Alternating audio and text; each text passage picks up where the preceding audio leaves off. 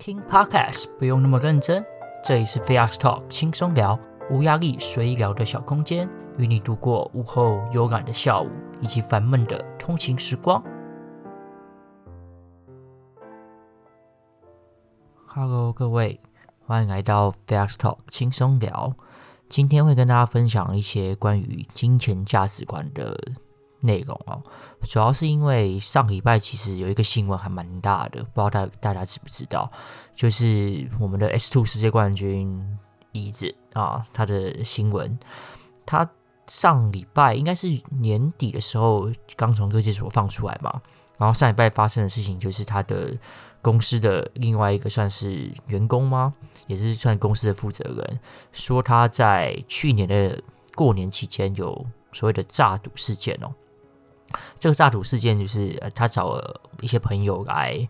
一起来玩扑克牌。那玩的时候，他们其实是有在牌上面做一些手脚的，或者在眼镜上面做一些手脚的，借此来榨取朋友的钱财哦。也好像有经过三次的诈赌事件吧。那朋友他不短，呃，有三四个朋友都有被骗到钱。所以我是看到这个新闻啊，想说可以跟大家来分享一下所谓的金钱价值观这件事情哦。我先讲一下我对这事情的看法好了，这个其实就是朋他们朋友之间的信任程度跟金钱的交纠葛吧。也就是说，他很信任这个人，但他其实没有把朋友当成朋友哦。所以也不问是否他牵扯到毒品啊，但我觉得他欺骗朋友的感情这一点，其实就是没有到非常可取了。但今天不会是特别要讲说这个事件的看法或是怎么样的。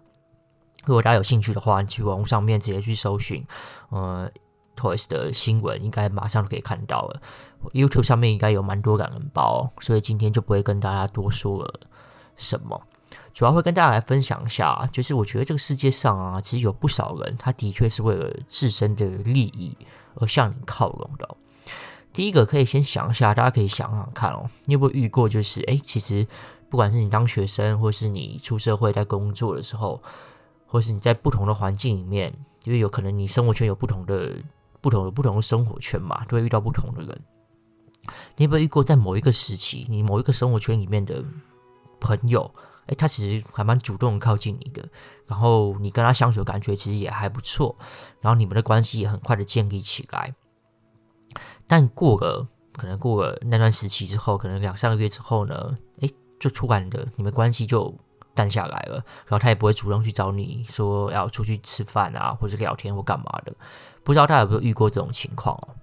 我自己是遇过蛮多的啦。那我自己的感觉就是，因为因为我个人其实比较不会主动跟人家去攀谈。我跟别人建立关系的模式可能会比较需要长期的相处，然后知道这个人他的个性啊或者价值观之后，才会比较想跟他深交。所以我其实对于那种很主动靠近的人。我坦白说，我会有一点畏惧的感觉。那主要也是因为之前有碰到，就是某几个人，他就很主动靠近我，然后也是过了可能两三个月之后呢，嗯，他就就消失了。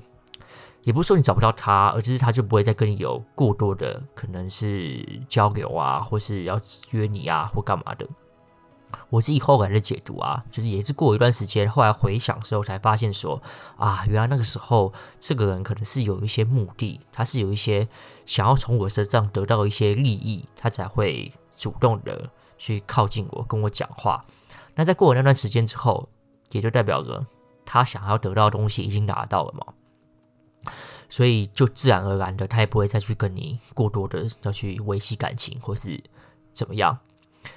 我应该说这件事情，你也不能说他是错的，他就是很利益导向哦，他就是跟你接触之后呢，他就是想要得到对他好的东西嘛，这也合理。他根本其实大多都是自私的，不过就会觉得这种人他其实也没有想要跟你深交，他主动靠近你，也只是想要达成他所要的目标，他想要获得他想要的东西而已。所以，我只是经过了某些事件之后，可能对于人，就像回到我一开始所讲的，可能我就不会想要主动的去找人家攀谈，或是我对于那种主动来接近我的人，会觉得，哎，你是不是有什么目的？你是想要我从我身上拿到什么吗？我可能就会想这种东西，所以很没也没有很，也不能去很自然的去跟这些主动上门的人来互动哦。这是第这是第一个想说可以跟大家分享的啦。那不知道大家有没有遇到？那另外一个第二个就是，我觉得跟朋友相处啊，对于价值观这件事情其实是蛮重要的。那今天会主要讲是金钱价值观这一方面哦，因为我记得就是上礼拜那个 Toys 他的家族之间爆开来嘛，那刚好我在看那个。Dinter 的直播，他就有提到说，哎，他觉得 Toys 的价值观跟他其实是蛮不同的。这个故事是这样哦，他们之前同同样在一个 low 的战队嘛，那他们有一个新梗，也算是替补的新梗吧，就是可能月薪也没有到很高，而且从韩国飞来台湾工作，那一个月薪可能三四万，你就试想，你为了一个台月月薪台币三四万的工作，飞去另外一个国家，跟生地不熟来工作吗？也可能不会嘛，所以其实像丁特他就想就想到说，他觉得他很辛苦，就可能会多照顾他。有时候他们可能一起去订个晚餐，订麦当劳，他就不会去跟他收说，哎，这个钱。如果他队友那个那个替补队友有主动给的话，他会收；但如果他忘记没有特别讲的话，他是丁特是不会主动跟他拿的。但特使就很相反啦，他就是哎，不管怎么样，就一定会要到那个一百多块的麦当劳钱。那时候就有分享哦，特使他的月薪，他去当家中路嘛，月薪加上一些直播的奖金，加一加，可能一个月有三四十万台币。就是他他觉得他价值观很跟他比较不同啊，就是三四十万月薪的人会跟一个月薪三万块的人计较那个一百多块的麦当劳。应该也说不，应该也不能说他计较，就是他的价值观就是觉得，哎，这是我的钱，你应该就要给我啊。他不会有过多的觉得，哎，他可以多去帮助别人。所以我觉得从这一点哦，就会还蛮可以认清说，哎，这个你的朋友啊，如果你的朋友也是有类似的情况的人，你就可以还蛮知道说他的金钱架构、价值观会是什么的。那我自己个人的价值观会比较偏向丁特那方啦，所以类似这种模式的朋友的话，我可能就不会有过多的跟他深交或者是或是相处怎么样的，因为我觉得金钱价值观上面的不同，就会导致我们看很多事情也会有所不同哦。你可能觉得这样做没有什么差差别，但对方可能会非常在意，在意到他会不爽，甚至要来报复你之类的，这就不好讲嘛。因为只要牵扯到金钱啊。我觉得就会非常非常复杂，因为人都是觉得金钱是万能的，然后金钱可以做很多事情。那如果有些人对于金钱是非常 care 的话，那当然你的整体你跟他的关系就不会到非常好了。那这是第二个可以跟大家分享的。第三个就是各位有没有曾经被借过钱？啊，大家可以回想一下，我说我借钱不是这种，哎，买个饮料你可以借我二十块吗？还是怎么样？或是我现在要付个一百三十九块的晚餐，哎，我现在只有一百三十八，你可不可以借我一块？不是说这种小钱哦，而是笔数稍微比较大一点的。学生时代可能就是四位数嘛，就几千块在里面来。那你可能出社会之后，曾经被人家借过，可能几万块，甚至是六位数、几十万的也都有。那这次想跟大家讲的是属于这种金额比较大的那种模式哦。我自己先讲结论啊，我觉得只要是朋友或是亲戚，甚至是家人、兄弟姐妹，只要有扯到金钱，我觉得那个关系就会变质了。而不是说，呃，应该是说变质。我觉得一开始他只要讲出说能不能借钱这件事情，我觉得那个关系就已经生变了，你知道吗？不管后面有没有，你真的有没有借他？或是他觉得啊，算了，不要跟你借了，或是你借了之后，他有定时的还、定期的还，或是你借了之后他没有还，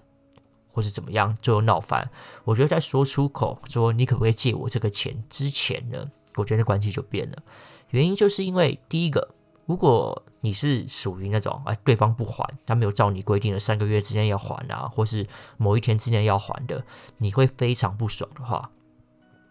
那当然关系关系就会生变嘛，因为你就是不爽嘛，对吧？那如果你是这种人的话，我觉得你就不要借吧，你就是等于是你就找各种理由来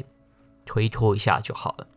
那第二个就是，如果你是觉得 OK，我可以借你，那你如果不还的话，我就当做我我就花个这个五万块来买清这个人，我也没关系，我就当做五万块就去拿去投资。那如果我就是等于是投资，看走而言嘛，五万块买一张股票好像也蛮合理的。如果你是这种心态的话，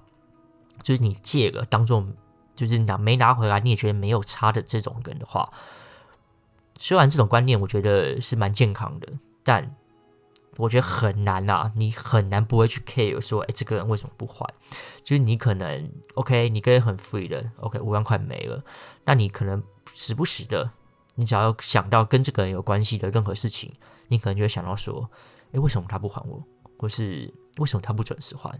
然后可能过个一阵子，就想说，好，算了，我当初也是觉得，就是没有这个钱也还好，但就会有不定时的那种，你知道那种。警讯吗？应该也不能说是警讯，而是那种未爆弹的感觉在你心中吧。你就会突然想到说：“哇，原来还有这件事情会产生啊！”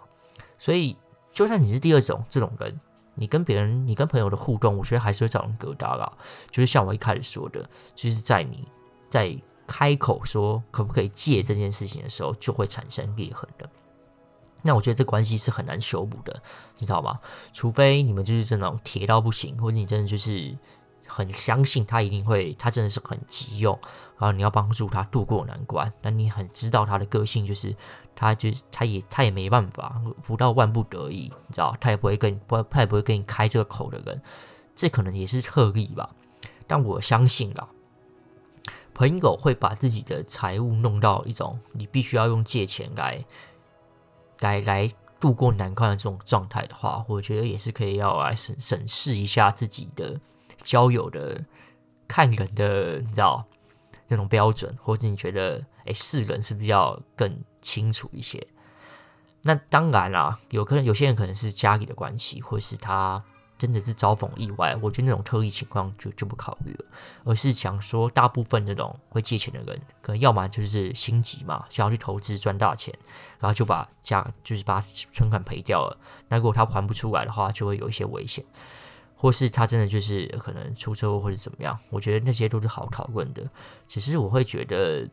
一个人应该也是要存一些紧急备用金哦。这也就是还蛮常人会，还蛮多人会说什么，呃，你薪水啊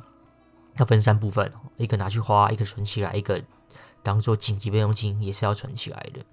所以就跟大家分享这几个我对朋友之间金钱价值观的方法啦。那可能有些人会想说啊，我就真的被借啊，你要我怎么办？我真的很难拒绝他，我本来就是一个不会拒绝别人的人，我觉得。你也不用说，哎，完全就是说，哎，我完全不能给你，我就是不想借，也不用那么的直接啦。你可以有很多推脱支持啊。我可以先，我觉得，我觉得可以先分成两种哦，就是你这个人，你在朋友之间你是相对有钱的，哦，就是经济能力相对比较好的。那我觉得，如果你是这种人人设的话，你被问的话，你就直接跟他讲说，哎，我最近刚买房，我想说就是要给你们带来一个惊喜，所以我都没跟你们讲。那我就是刚签约了，我现在之后就要开始缴贷款了，每个月贷款超级无敌贵，三四万在那边跳的，我下次没办法借你。我相信啊，你讲这种说辞之后，他应该也很难去跟你说他要多少了，你知道吗？如果他还真的能够讲出口说，那你就先给我五千挡一下这种，我觉得，呃，那这就你就真的是看清这个局了哈。因为毕竟你买个房，头期款一两百万，后面再付贷款，你其实也不会真的有那种闲钱了。那除非你是那种家财万贯，那就另当别论吧。就是你花那种六位数的几十万的钱，你是不手软的，那是特例。那第二个就是，如果你真的没有钱的话，你是属于朋友之间那种相对经济能力比较薄弱的，我觉得就很好讲吧。你直接讲说，我学贷还没有缴完。或是哎，我其实近期就要给我父母，那我父母其实现在还要呃一些医疗费、医药费啊什么的，我也真的非常拮据。我相信啊，如果你是第二种人，经济能力相对比较不好的，他应该也不会开口跟你借哦，他就知道你没有能力了嘛。所以呢，这种一两这第一个跟第二个情况，我觉得都相对好解决。那如果你是遇到那种极端子啊，就是他真的无到一个不行，我觉得就适度的看你能力，看你的能力吧。你就当做你去买个刮刮乐，两千块的，两千块一一一一次的那种，你就多刮几张，当做你就是做公益就好了。所以我觉得最后啊，还是要跟大家说，朋友之间四个人其实是蛮重要的，就是可能像我吧，我可能就要需要观察比较久，然后确认其实哎彼此的。对于各种事情的价值观是比较相同的，我可能才会跟他继续深交，不然我可能就是当做一般的那种点头之交，或是知道对方的情况，但我不会想要跟他有进一步深入的那种那种状态哦。我觉得就是跟大家分享吧，也是近期看到上礼拜那个新闻，觉得蛮勇敢而发的，因为毕竟啊，好像还蛮多人蛮会伪装的，就你知道，他人前人后是两个样子，然后跟你相处的时候感觉又很诚恳，但可能私底下在背后那边捅你一刀，你也未必不可，就你很难避免，你知道吗？所以这种人，我觉得世界上也是蛮多的，所以就。跟大家分享一下，多看吧，多听，然后多去看他这个人日常的一些小细节，我相信这个会蛮有蛮蛮有帮助的，就是对于不要被朋友捅一刀这件事情。好了，以上就是今天的分享，我们就下次再见喽，拜拜。